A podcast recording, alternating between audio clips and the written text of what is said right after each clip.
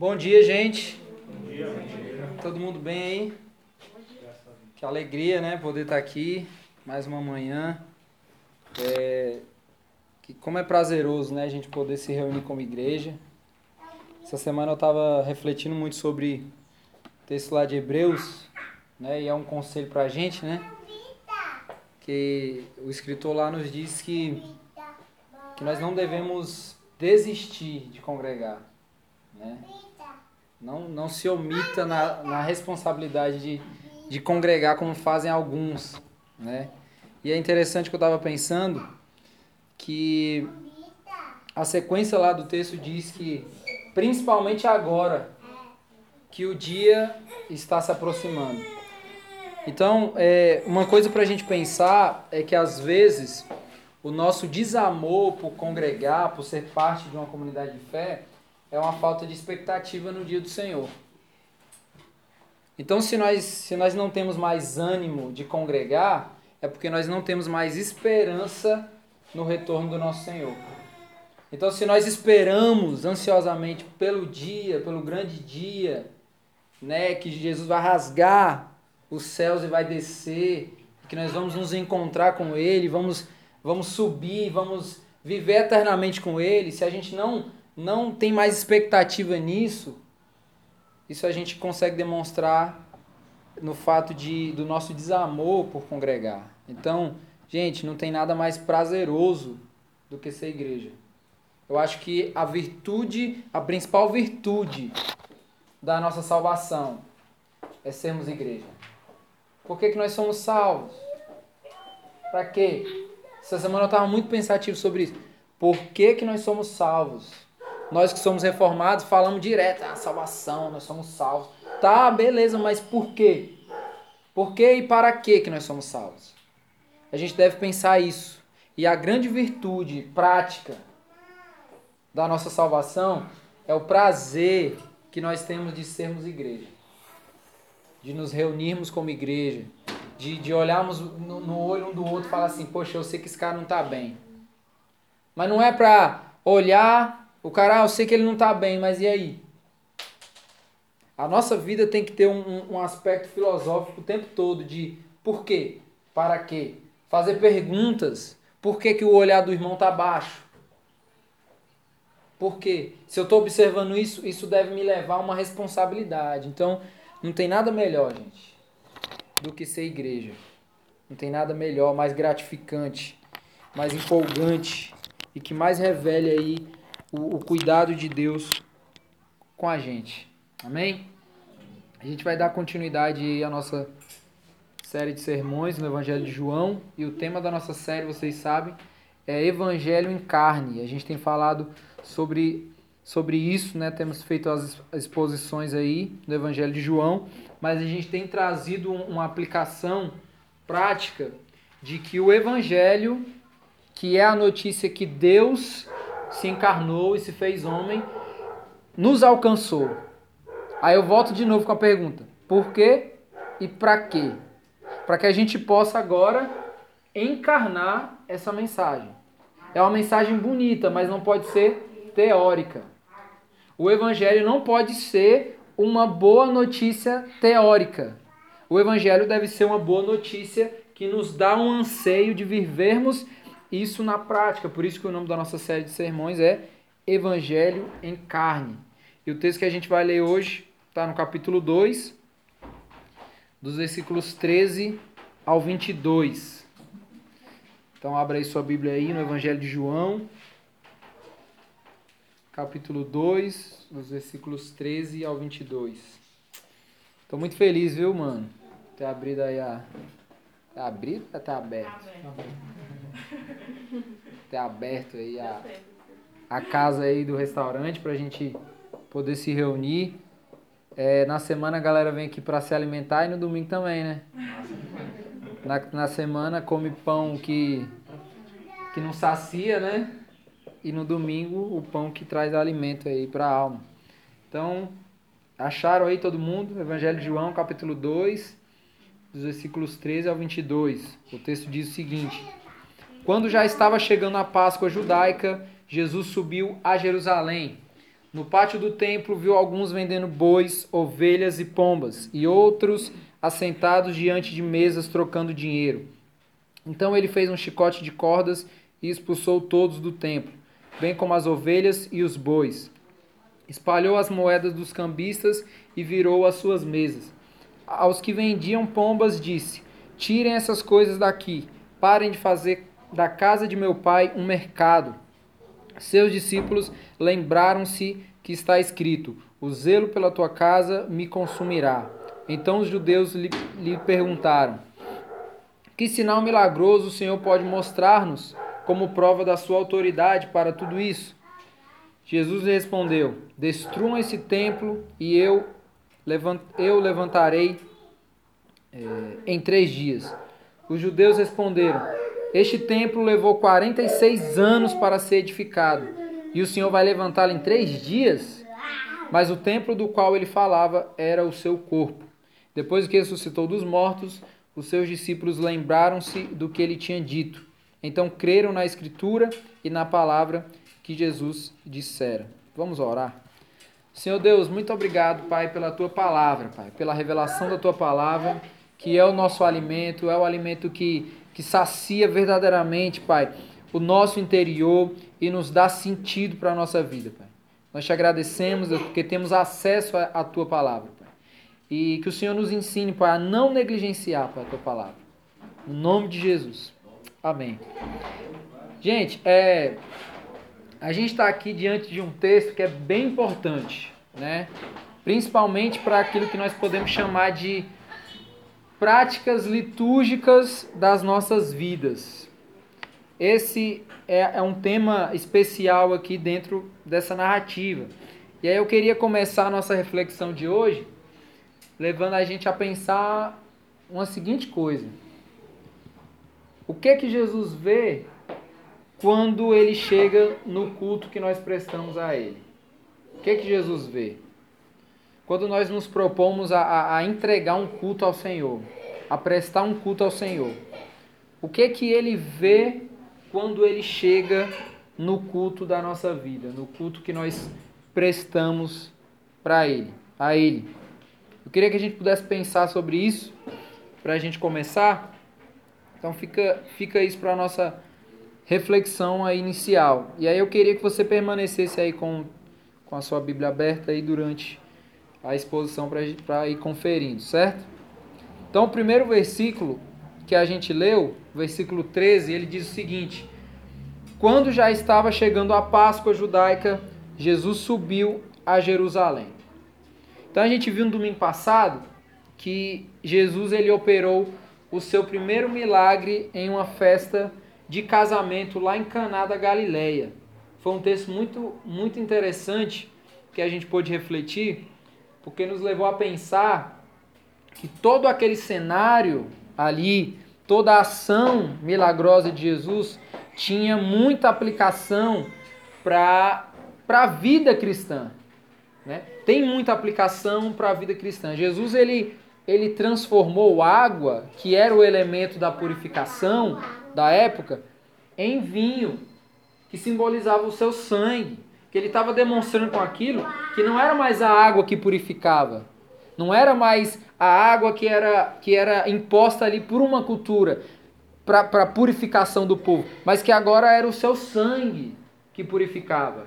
E aí o que foi que o cara fez? O cara marcou um casamento e deixou faltar vinho. Comprou pouco vinho.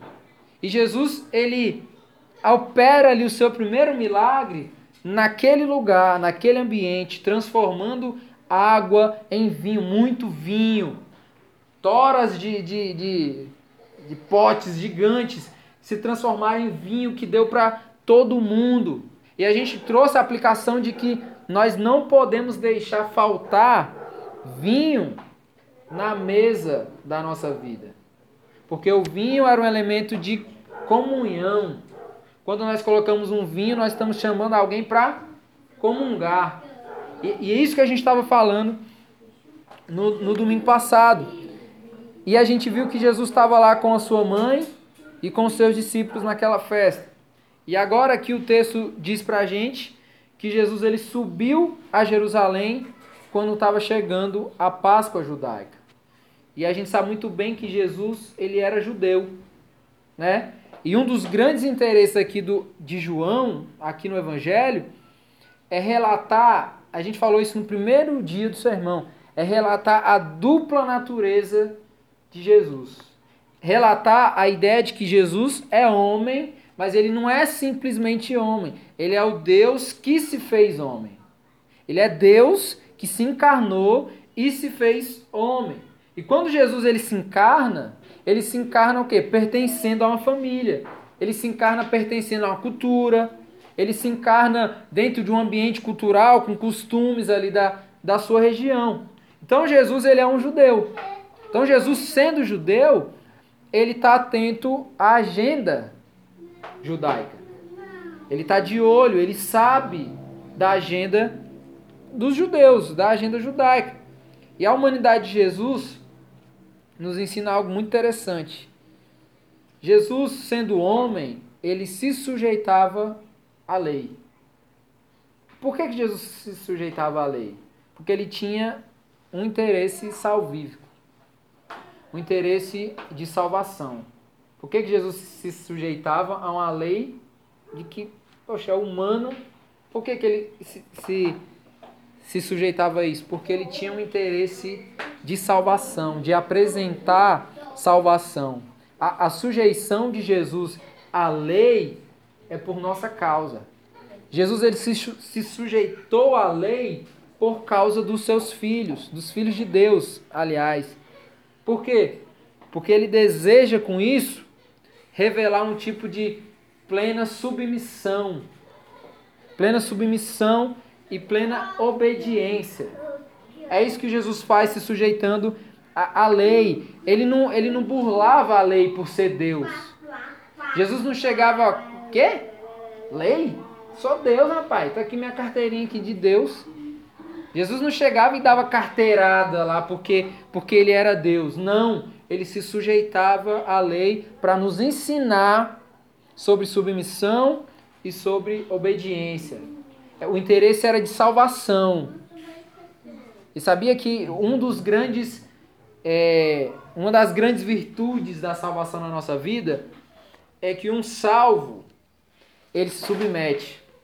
Um salvo ele é obediente. Né? João vai falar lá na, na carta, na sua carta, sobre um novo mandamento. Então, tipo assim, qual que é esse mandamento? O evangelho é um novo mandamento que não é nada diferente do, do evangelho que já estava sendo apresentado, mas que em Jesus ele eleva o nível. Né? O, o próprio Jesus ele vai falar para os seus discípulos lá no Sermão do Monte: Olha, não resistam o perverso.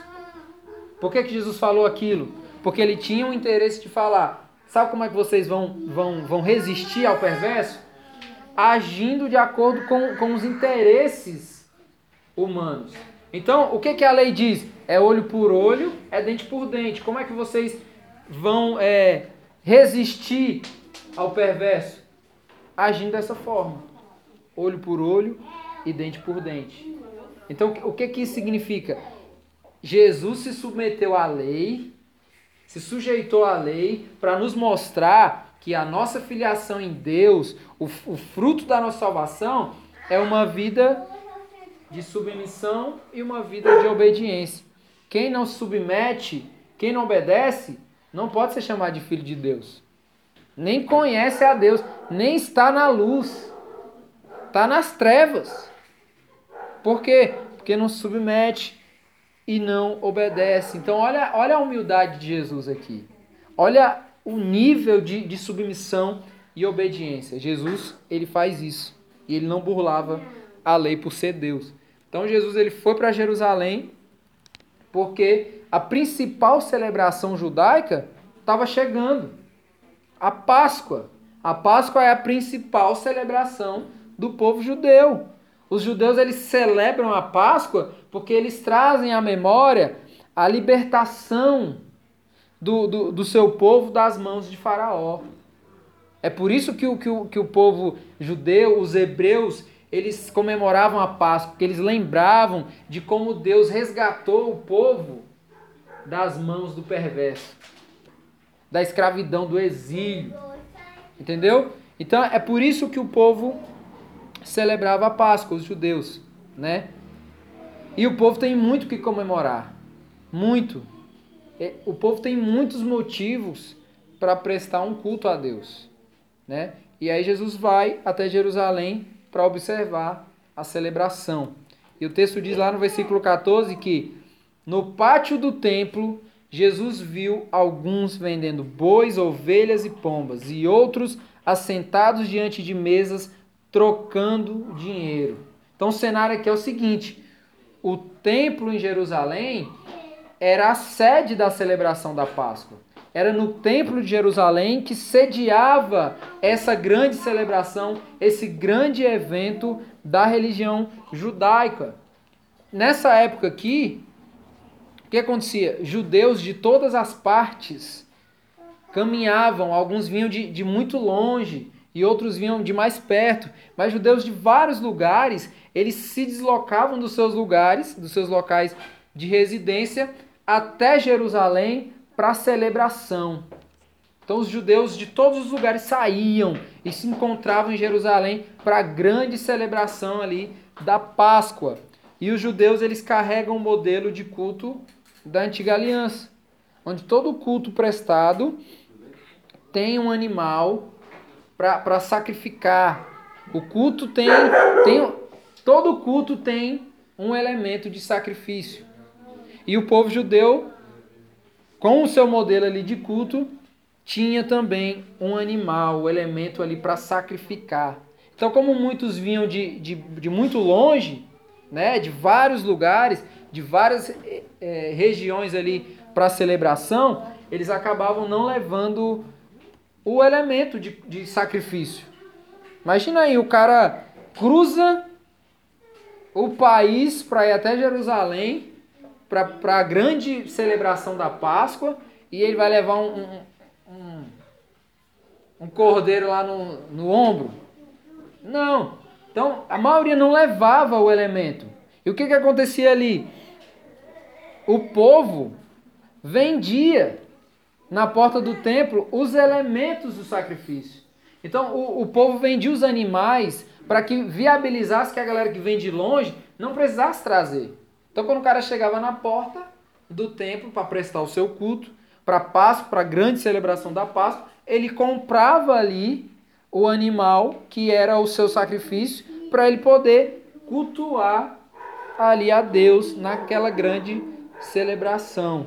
Então, quando Jesus ele chegou no templo e ele ainda estava no pátio do templo, ele viu que havia ali um grande comércio quando Jesus chegou para a celebração da libertação, tinha um grande comércio na porta do templo, no pátio ali do templo, nas, nas margens ali do templo. Né? Tinha gente vendendo boi, tinha gente vendendo ovelha, tinha gente vendendo pombo e também tinha gente fazendo câmbio, gente que estava trocando dinheiro. O que é que estava acontecendo ali? Uma verdadeira feira uma feira livre. Jesus chegou para a celebração, Jesus chegou para o culto e quando ele chega ali, o que ele vê é uma verdadeira feira livre acontecendo ali. Gente vendendo, gente comprando, gente trocando dinheiro. Lá em Fortaleza seria a feira da, da Parangaba, né? Aqui deve ter uma feira também grandona aí com um monte de, um monte de coisa. Então foi isso que Jesus chegou e viu lá. E aí o texto diz que quando Jesus viu aquela cena, ele fez um chicote de cordas e ele expulsou todos do templo. E não foi só os comerciantes. O texto não diz que Jesus expulsou apenas os comerciantes. Não. Jesus expulsou todos. O que, é que Jesus expulsou? Os comerciantes, os bois, as ovelhas, tudo. Tudo, todos os elementos do comércio Jesus expulsou. Jesus pegou, fez um chicote e expulsou todo mundo que estava fazendo comércio. Mas não foi só as pessoas, os elementos também. Sabe por quê? Porque essas coisas elas estão interligadas. Eu gosto sempre de refletir na oferta que Caim e Abel entregaram a Deus, e, e eu gosto muito da ênfase que o texto bíblico traz para a ideia de que Deus ele rejeitou Caim e a oferta.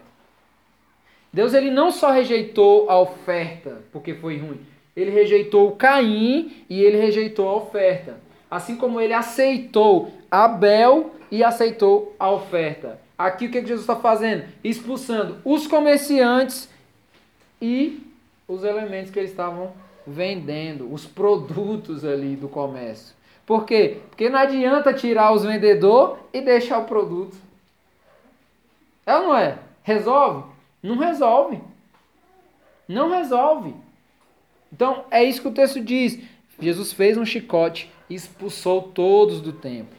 As, os, os, os comerciantes, as ovelhas, os bois, ainda espalhou as moedas dos cambistas e virou as suas mesas. Aos que vendiam pombas, disse: Tirem essas coisas daqui, parem de fazer da casa de meu pai um mercado. E a gente costuma olhar aqui para essa atitude de Jesus e pensar que Jesus ele deveria estar muito irado, né? O, geralmente uma galera aí que, que, que é mais liberal olha para esse texto, olha como Jesus irou.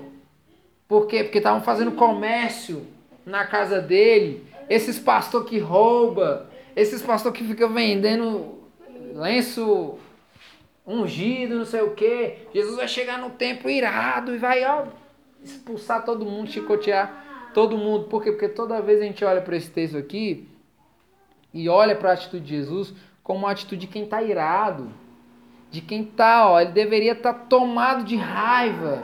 A gente sempre olha para isso, mas na verdade essa atitude aqui de Jesus, ela revela o cumprimento de uma profecia.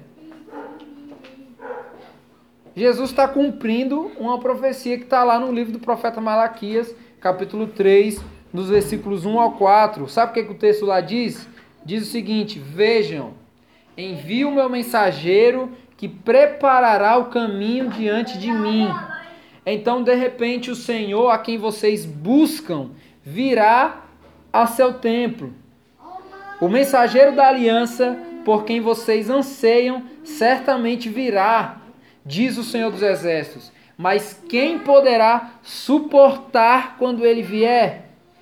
Quem permanecerá em pé em sua presença quando ele aparecer?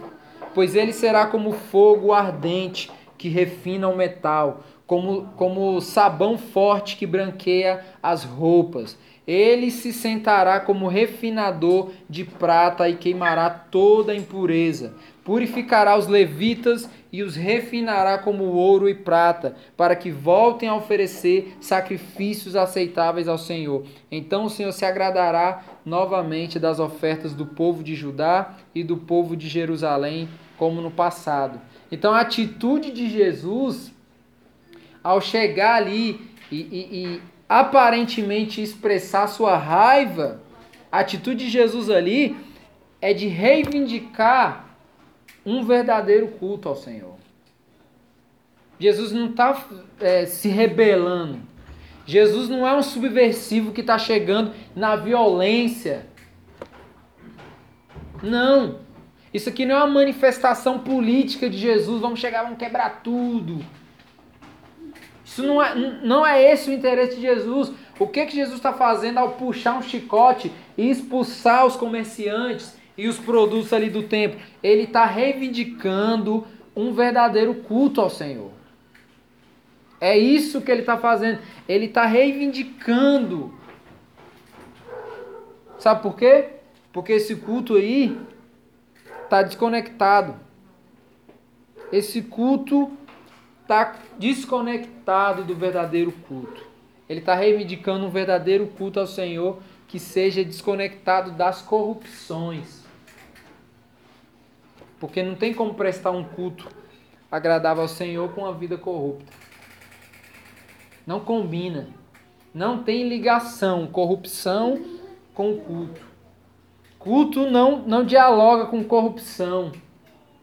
É por isso que muitas das vezes a gente deve repensar o evangelicalismo do nosso país. Porque não, não, tem, não cabe culto a Deus e corrupção. Não cabe. Não tem ligação. É fora de, de norma. E o que, que Jesus está fazendo então? Ele está reivindicando.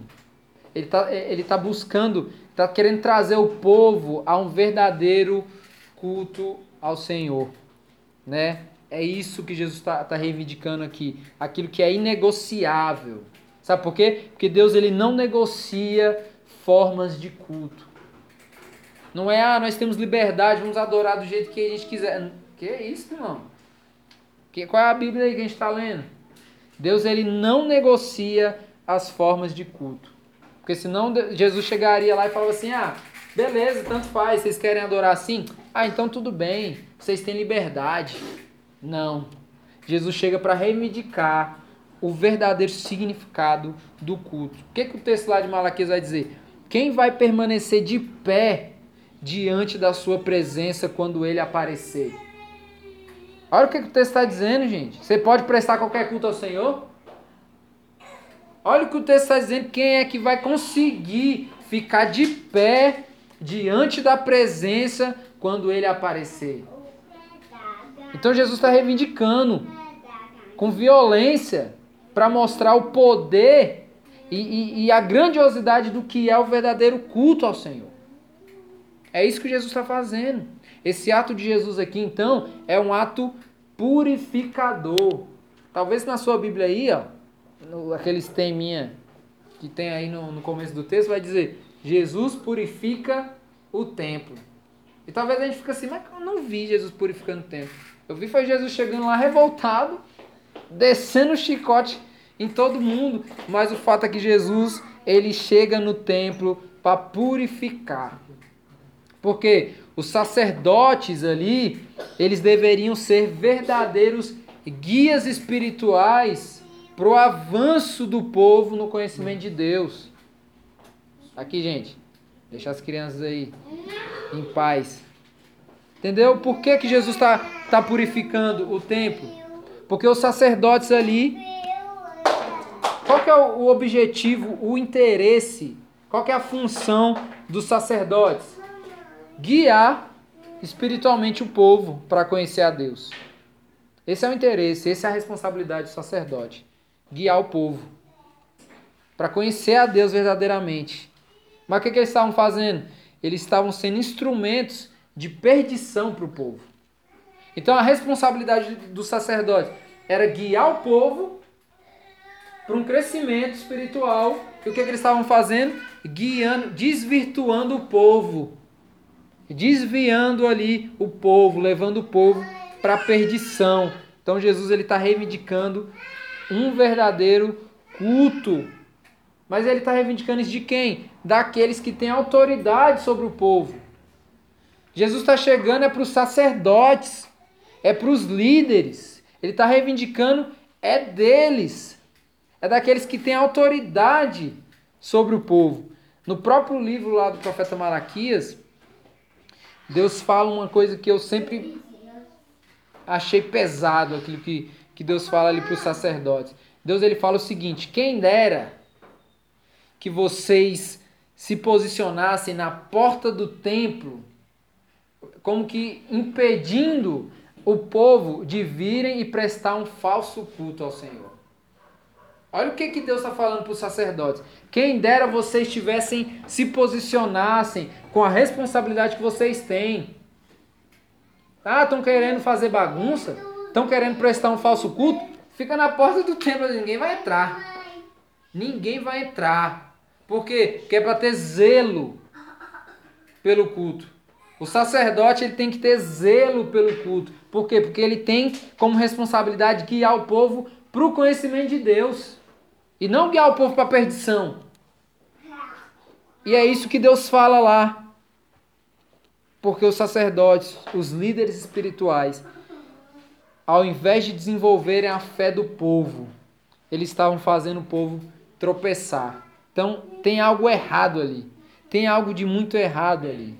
Porque os, os líderes, eles estão na porta do templo, mas eles não estão impedindo o povo de prestar um falso culto. Pelo contrário, eles estão viabilizando que o povo continue indo ali e prestando um, um falso culto.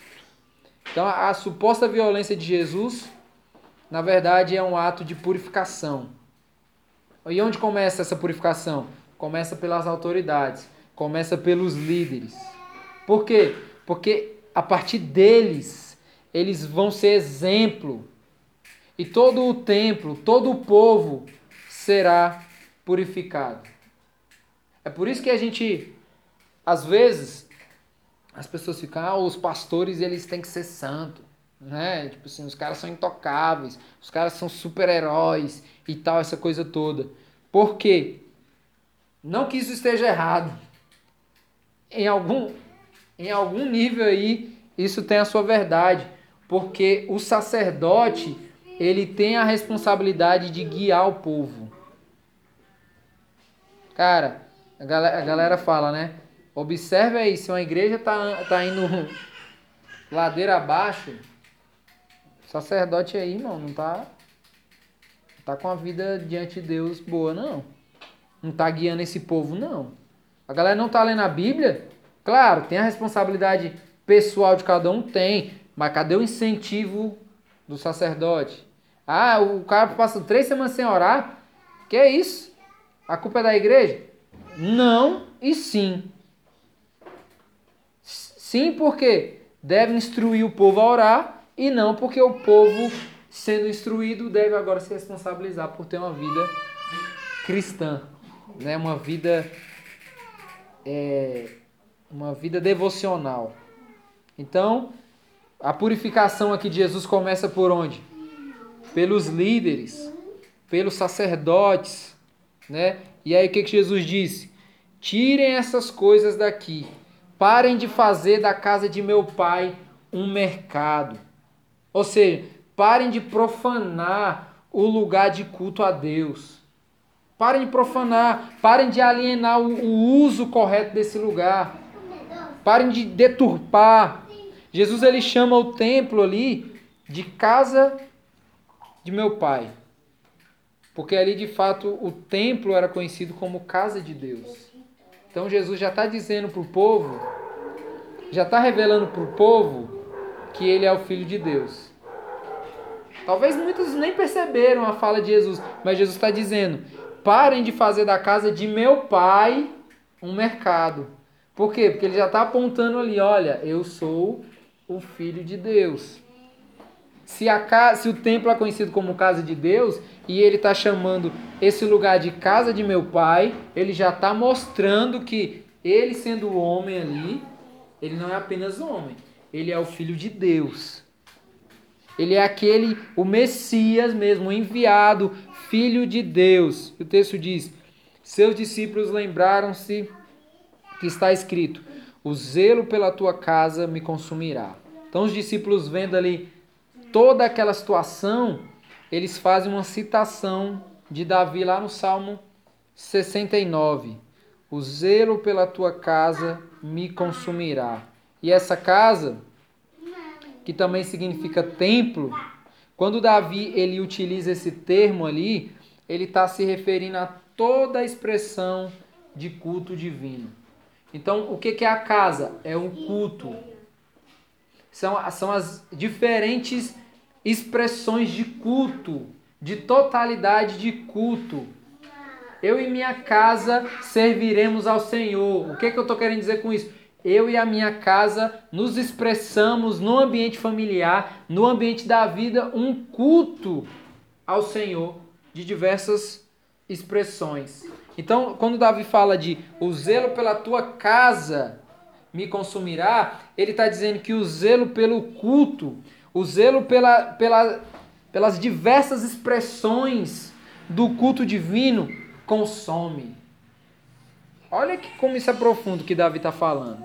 O zelo pelo real significado de culto, de cultuar, estava devorando Davi. Ele estava sendo devorado pelo zelo do verdadeiro culto. Ao ponto, lá no texto, ao ponto dos insultos daqueles que, que insultavam a Deus caíssem sobre ele. Tá vendo como isso aqui é profundo? Davi está dizendo que o culto, o real significado do culto está consumindo a sua vida, ao ponto de toda vez que Deus é profanado, ele sente nele mesmo essa profanação. Cara, a gente precisa entender isso, de verdade. A gente precisa entender isso. Ah, mas tanto faz, estão falando de Deus aí, né? Mas besteira. Deus sabe quem ele é. Deus não tem crise de identidade, não. A gente precisa ficar defendendo, não. Deus, ficar defendendo Deus para quê? Deus, ele é Deus. Ele não precisa de advogado, não. Davi está dizendo que toda vez que insultavam a Deus, ele sentia o insulto. Sabe por quê? Porque ele tem zelo. Ele tem um zelo que está que, que tá entranhado nele pelo verdadeiro significado do culto. Eu zelo tanto pelo verdadeiro culto ao Senhor que, uns, que os insultos a ele me atingem.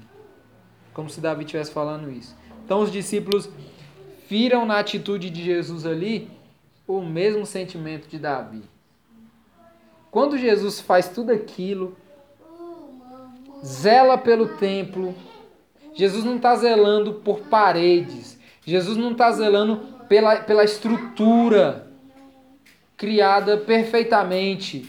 E talvez aqui nesse período nem completo estava, nem pronto estava o templo ainda. Jesus não está zelando por aquilo, mas Jesus está zelando pela proposta que tem daquele lugar ali.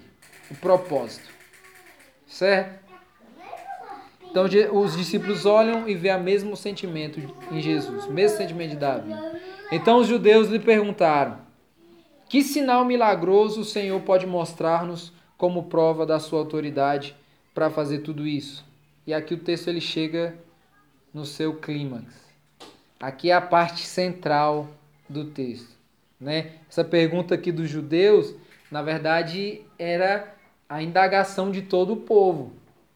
Mas quem fala pelo povo? Os sacerdotes. Então, esses judeus aqui são os representantes de todo o povo que está ali reunindo. Jesus ele acabou de chamar aquele lugar de casa de meu pai. Jesus ele acabou de expulsar todos os comerciantes, os cambistas ali. E é perceptível aqui que existe uma ação divina aí nessa situação. Sabe por quê? porque ninguém se enfureceu contra Jesus. Chega lá na praça, lá, na, pronto, lá, domingão, ó, Lago da Ordem. Chega lá, naquela feirinha lá e sai destruindo tudo. Primeira coisa que vai acontecer é uma surra grande que você vai levar. Vai todo mundo se reunir, meu irmão, vamos quebrar esse cara, velho. Esse cara tá doido. Mas o cara chega destruindo tudo. Então o que, que a gente percebe?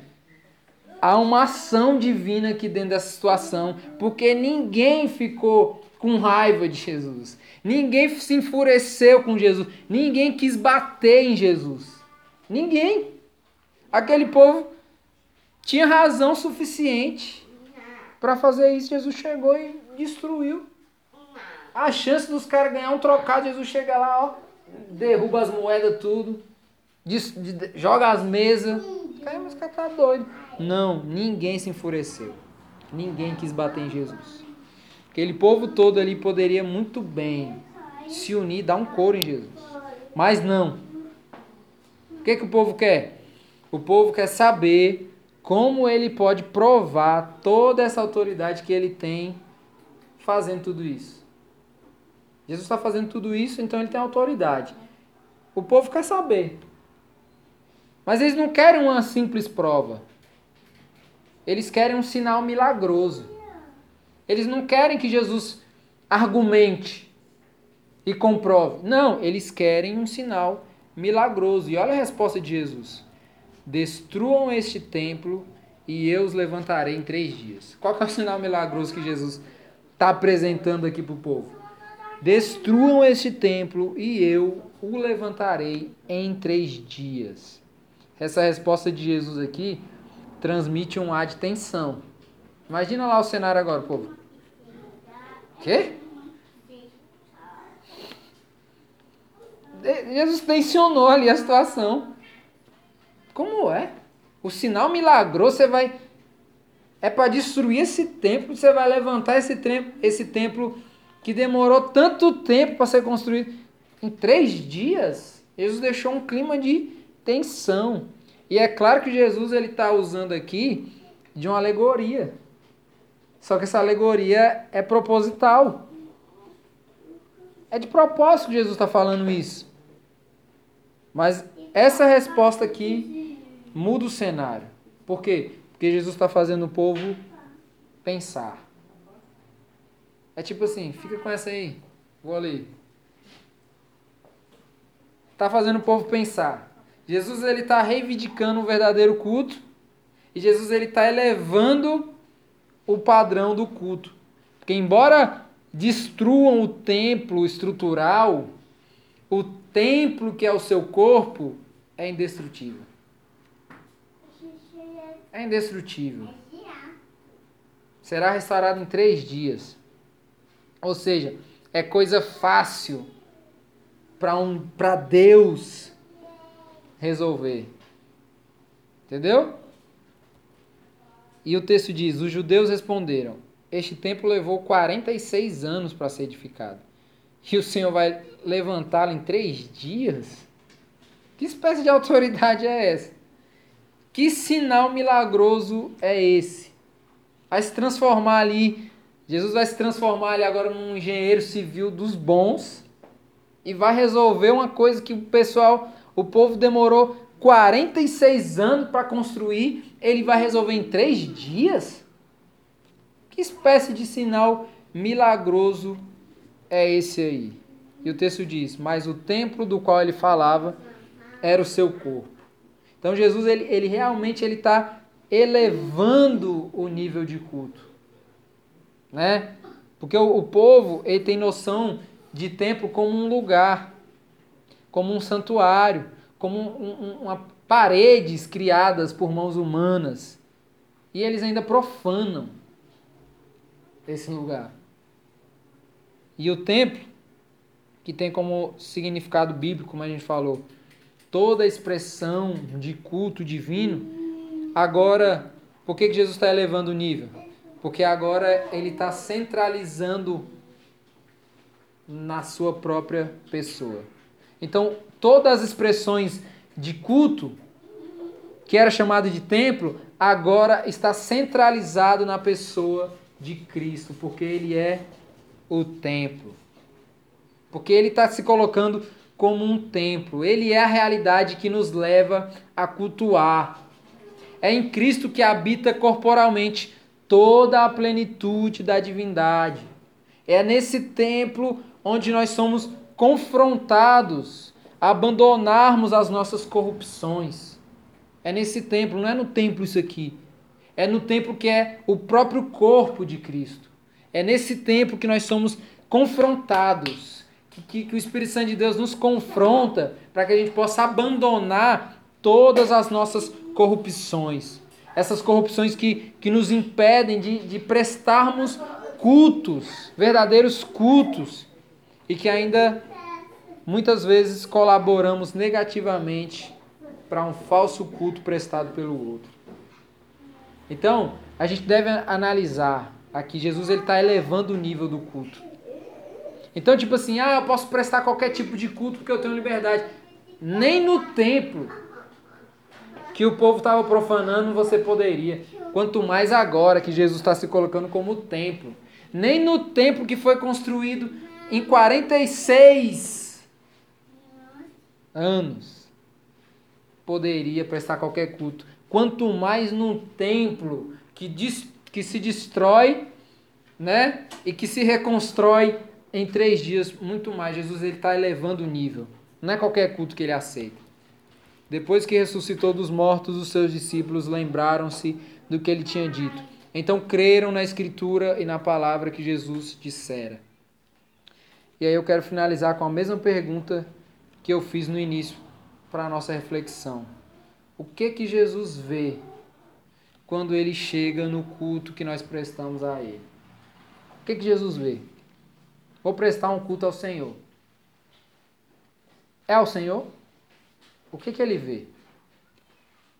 Será que quando Jesus ele chega no culto que nós prestamos a ele, ele vê a gente fazendo comércio?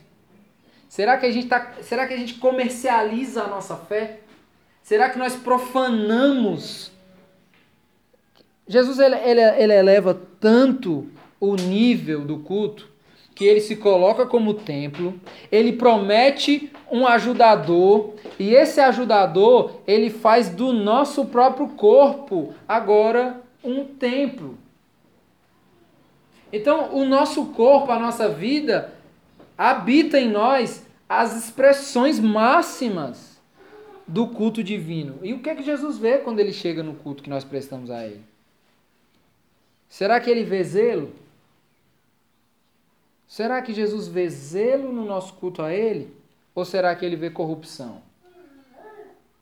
O que, é que Jesus vê?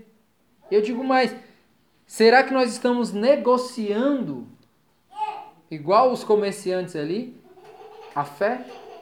Será que nós estamos negociando a nossa fé? Não, eu sou cristão até entrar o meu aspecto político. Porque aí quando chega no meu aspecto político, aí eu vou definir a minha fé a partir dele e não a partir da minha fé. Será que nós estamos zelando pelo culto a Deus, que é o nosso próprio corpo? O que, que Paulo vai dizer? Apresenteis o vosso corpo como sacrifício vivo. Não é mais para a gente chegar e comprar, não, o sacrifício para a gente prestar o nosso culto. Nós somos agora a expressão. Em nós habita toda a expressão de culto divino ao Senhor. Então fica para nossa reflexão. O que que Jesus vê quando ele chega no culto que nós prestamos a ele? Será que ele vê zelo ou será que ele vê corrupção? E a gente vai orar nesse momento. Queria que você baixasse sua cabeça fizesse uma, uma oração bem, bem reflexiva. Deus, nós estamos aqui, Pai, nesse lugar, Pai, nesse, nesse restaurante, Pai, que hoje está recebendo aqui a tua igreja, parte do teu corpo. Nós estamos aqui, Pai, porque nós queremos prestar ao Senhor um verdadeiro culto. Deus então nos ensina, Pai, a cultuarmos ao Senhor com zelo, Pai. Deus, que nós possamos falar que nem o salmista, que o zelo da tua casa, Pai, e não a casa estrutural, não, não, não é um templo feito por mãos humanas, mas o zelo pela tua casa, Pai, que é, que é a expressão, Pai, de todo o culto. Que o zelo pelo culto ao Senhor, Pai, possa nos consumir, Deus. Deus, que essa seja a nossa oração, que esse seja o nosso objetivo, Pai, de vida. Zelarmos pelo culto ao Senhor, como templo, templo do Senhor. Em nome de Jesus. Amém. Gente, é... a gente vai ter um momento agora bem especial do nosso culto que é o momento do batismo. É... Eu estava ouvindo um cara que eu gosto muito, Paulo Borges Júnior, esses dias, inclusive é a nossa igreja faz parte do Ministério Sal da Terra, que é o ministério ao qual ele coordena, e ele estava falando assim: quando seu filho nasce, você demora quanto tempo para registrar ele? Quanto tempo você demora para dar um nome para ele, uma identidade para ele? Pesado, né? A primeira coisa que a gente faz quando nosso filho nasce é ir no cartório. É tão, é tão óbvio isso que agora já tem dentro dos hospitais. Você já pode registrar o seu filho dentro do hospital. Você não precisa mais nem ir num cartório, né? E eu confesso que eu demorei a batizar meu filho, o Tito, e hoje a gente vai fazer o batismo dele. Para quem para quem pode ter dúvidas sobre esse momento, nós interpretamos o batismo infantil como um ato de responsabilidade dos pais com a fé dos filhos. Certo? O que, é que nós estamos fazendo com isso? Nós, enquanto pais, nós estamos nos responsabilizando por, por guiar, como sacerdotes da nossa casa, e guiar os nossos filhos no caminho da fé, para que quando ele crescer, ele possa professar publicamente a sua fé, que é uma fé pessoal, mas que é a fé dos seus pais. Então eu queria chamar aqui o Titão, Ciane, minha esposa, e a gente vai. Queria que você ficasse de pé nesse momento. O presbítero Emanuel vai me ajudar aí com a água.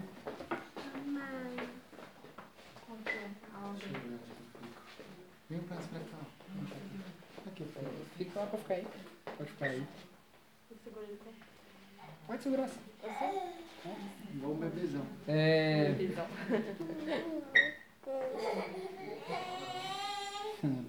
É interessante porque hoje é o dia dos pais, né? E a gente está fazendo aqui o batismo do, do Tito. A gente já tem trabalhado com ele o catecismo, né? Ele já, já tem ensinado para ele é, a identidade dele, né? Enquanto filho de Deus.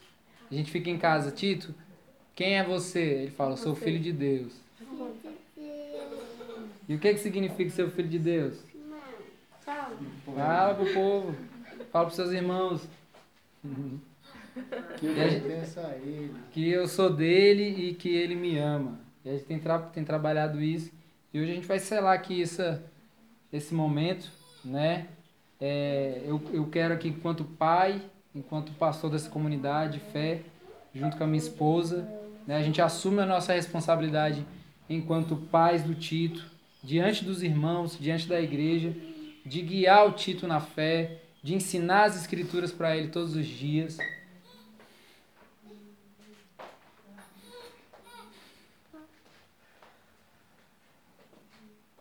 De instruí-lo no caminho da aliança para que quando ele crescer, ele possa herdar e confessar a fé dele publicamente, que é a fé dos pais. Então, quero aqui, enquanto ministro do Evangelho, enquanto pai do Tito, batizá-lo em nome do Pai, do Filho e do Espírito Santo. Seja bem-vindo à família Pactual, então. Amém? Amém. Dá a paz do Senhor para os seus irmãos. Ó. Eu queria que você estendesse sua mão, a gente vai orar aqui. A gente só está abrindo as porteiras dos batismos, viu, gente? A gente tem muito, muito, muita criança. Muita criança, muito adulto também. Então vamos estender nossas mãos aqui pro Tito. Deus, muito obrigado, Senhor, pela oportunidade de ser pai do Tito. Deus, eu peço que o Senhor nos ajude, Pai, enquanto família da fé, enquanto família mesmo terrena, Pai, a guiar, a instruir o Tito na tua lei, ensinar as escrituras, ensiná-lo a orar, ensiná-lo a meditar, Pai, na tua lei, para ter uma vida, Pai, que glorifique ao Senhor, Pai. Deus, eu quero que o meu filho, que o Tito, Pai, ele seja um cristão.